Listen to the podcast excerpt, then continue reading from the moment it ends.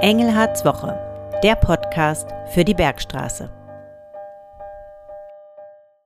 Hallo und herzlich willkommen zum Podcast Engelhards Woche. Mein Name ist Cornelia von Posa und ich begrüße Sie zu unserem Podcast für die 17. Kalenderwoche. Heute wird es bei uns um Innovation gehen und wir erklären, wie neue Ideen und Konzepte den Kreis Bergstraße voranbringen können. Auch heute nehmen wir unseren Podcast wieder getrennt auf, da der Landrat unterwegs ist. Ein herzliches Willkommen auch von mir. Heute wollen wir nach dem Wochenrückblick über ein Megathema sprechen, Wasserstoff. Ich stelle Ihnen die spannende Wasserstoffstrategie des Kreises vor. Los geht's wie immer mit dem Wochenrückblick. Herr Engelhardt, wie war Ihre Woche? Sie waren ja viel auf Reisen. Ja, ich war diese Woche viel unterwegs und es gab auch viele wichtige Themen, um die ich mich gekümmert habe.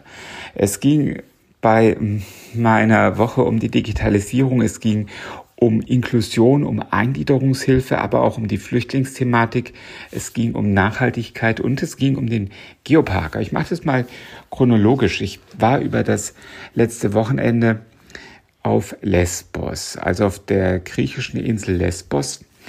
Denn wir haben als Geo-Naturpark Bergstraße Odenwald eine Partnerschaft mit dem Geo-Naturpark, der, der auf Lesbos beheimatet ist. Und erst vor einiger Zeit war der Präsident des dortigen Geo-Naturparks bei uns in der Region, auch im Kreis. Und wir haben eine Kooperationsvereinbarung gemeinsam und mit der Gruppe Messel unterschrieben. Und ähm, nun ging es darum, diese Partnerschaft auch nochmal auf der dortigen Seite zu vertiefen. Es gab viele Gespräche. Es gab Gespräche mit den Fachleuten des Geoparks dort. Ich habe eine Schule besucht, die zukünftig eine äh, Erasmus-Partnerschaft, also eine von der Europäischen Union bezahlte Partnerschaft mit ähm, dem äh, mit der Martin Luther, Martin Luther Schule in Rimbach haben wird. Ähm, ich habe vor allem aber auch griechisch gegessen, also sehr lecker. Und ähm, äh, auch mit Politikern gesprochen. Der äh, sozusagen bedeutsamste von der Position neben Bürgermeister und Tourismusfachleuten etc. war der Gouverneur der nördlichen Ägäis. Und ähm, direkt von Lesbos aus ging es nach Berlin. Dort war ich auf einer äh, auf einem Kongress digitaler Staat und dort durfte ich zum Thema Digitalisierung auf dem Podium sitzen. Ähm, das war für mich schon spannend und auch eine Ehre, weil neben mir drei hochrangige Landespolitiker saßen. Der Staatssekretär und CIO, also Chief Information Officer des Landes Hessen, Patrick Burkhardt, sein Kollege aus Rheinland-Pfalz und sein Kollege aus Baden-Württemberg. Und ähm, ich war der einzige Kommunalpolitiker und halte das für sehr wichtig, bei so etwas dabei zu sein, denn auch wenn äh, vielleicht Land und Bund eher dabei sind, die Rahmenbedingungen zu setzen, die Vorschriften erlassen, am Ende findet all das, was besprochen wird, vor allem bei uns vor Ort statt. Das heißt, die Städte, Gemeinden, die Landkreise erbringen die Verwaltungsleistungen gegenüber den Bürgerinnen und Bürgern. Das heißt, wir sind die Verwaltung vor Ort, die dann digitale Dienstleistungen erbringen. Deswegen ist es wichtig, dass wir mitreden.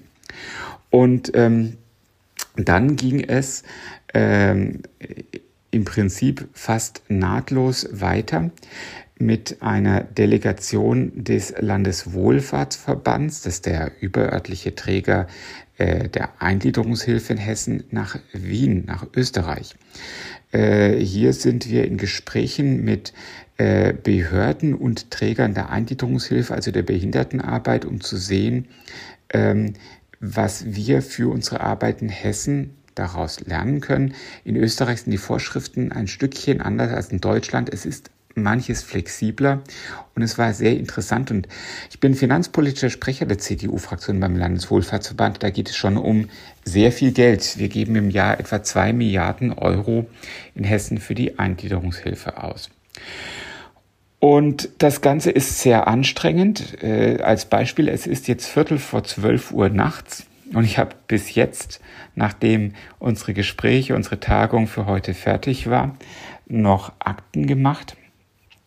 Und also Akten heißt elektronisch. Ich habe meine Mails abgearbeitet, viele Vorgänge durchgelesen, mache jetzt noch dieses Podcast fertig und dann geht es morgen weiter. Und ähm, morgens habe ich normalerweise dann auch schon wieder eine Videokonferenz mit meinem Team. Jeden Morgen, auch wenn ich unterwegs bin, findet diese Videokonferenz statt. Also eine anstrengende Zeit. Ich komme nicht dazu, Wien zu sehen. Auf Lesbos habe ich einiges zu sehen bekommen, wenn mir das gezeigt wurde.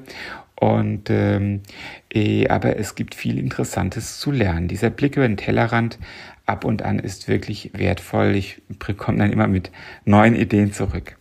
Welche neuen Erkenntnisse haben Sie gewonnen?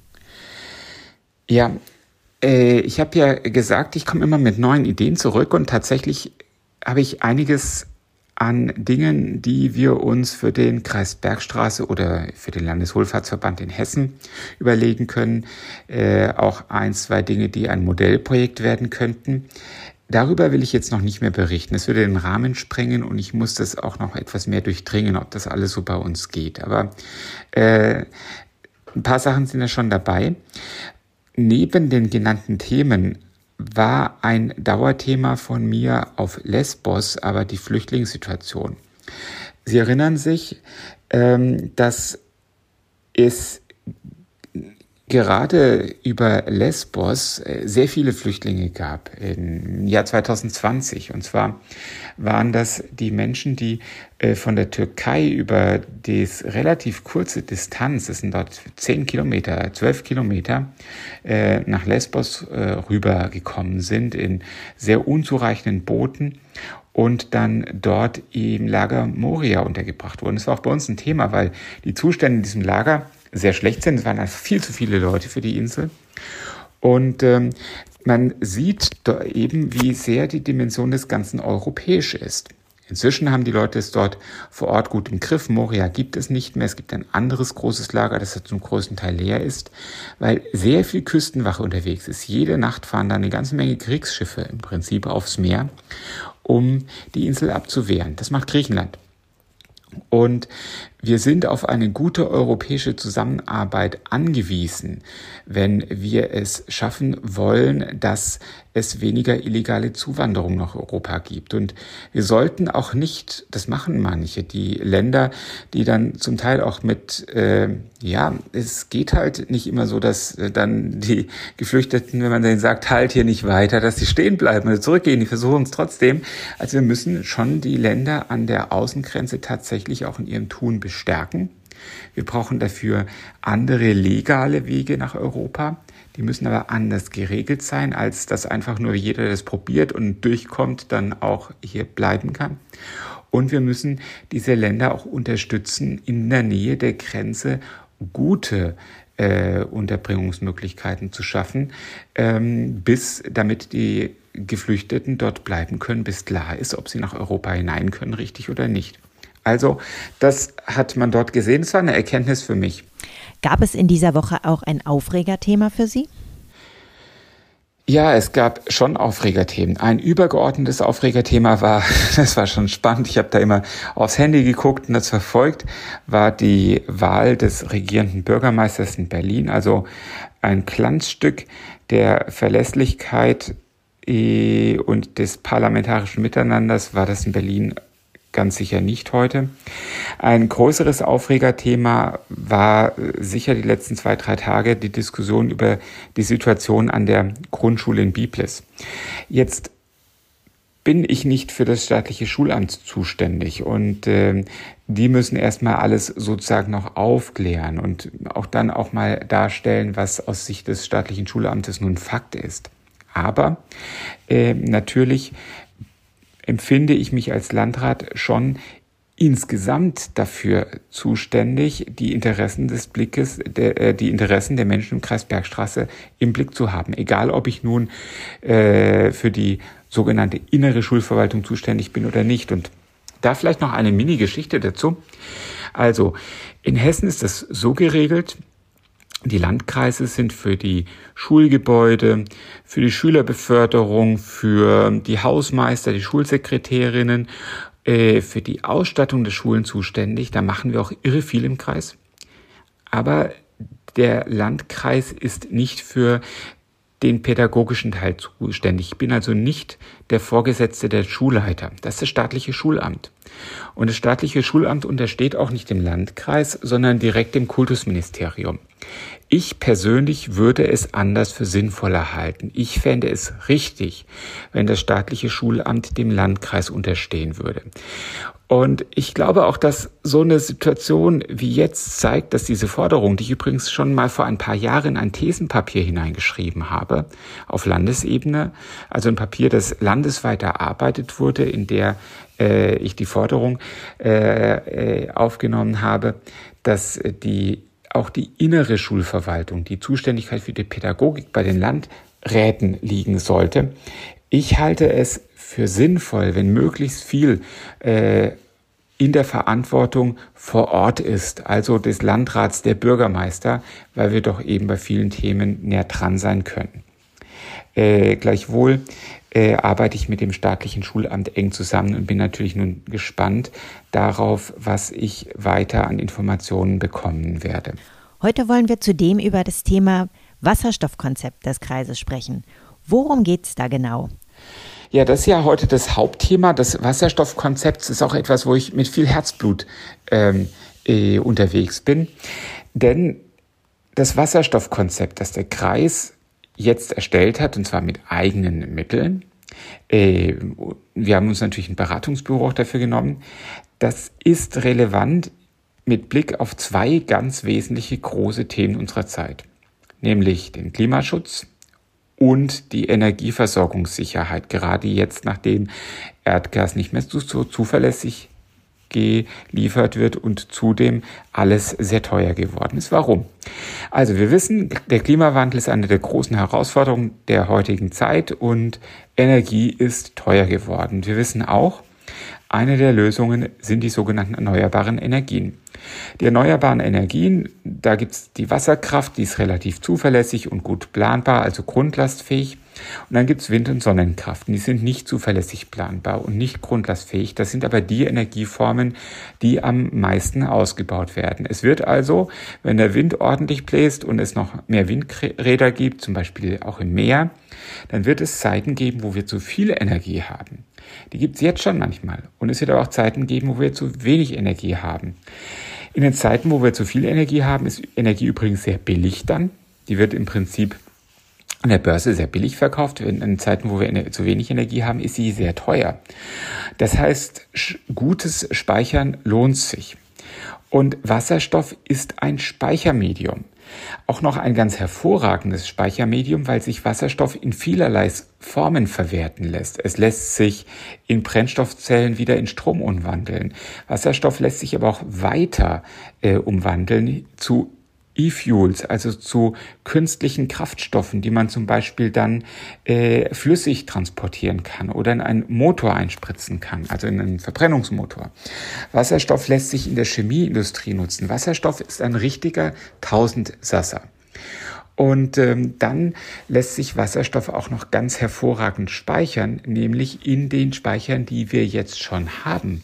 Und lässt sich in Gaspipelines, wenn die bestimmte Voraussetzungen erfüllen, auch transportieren. Die haben wir auch schon.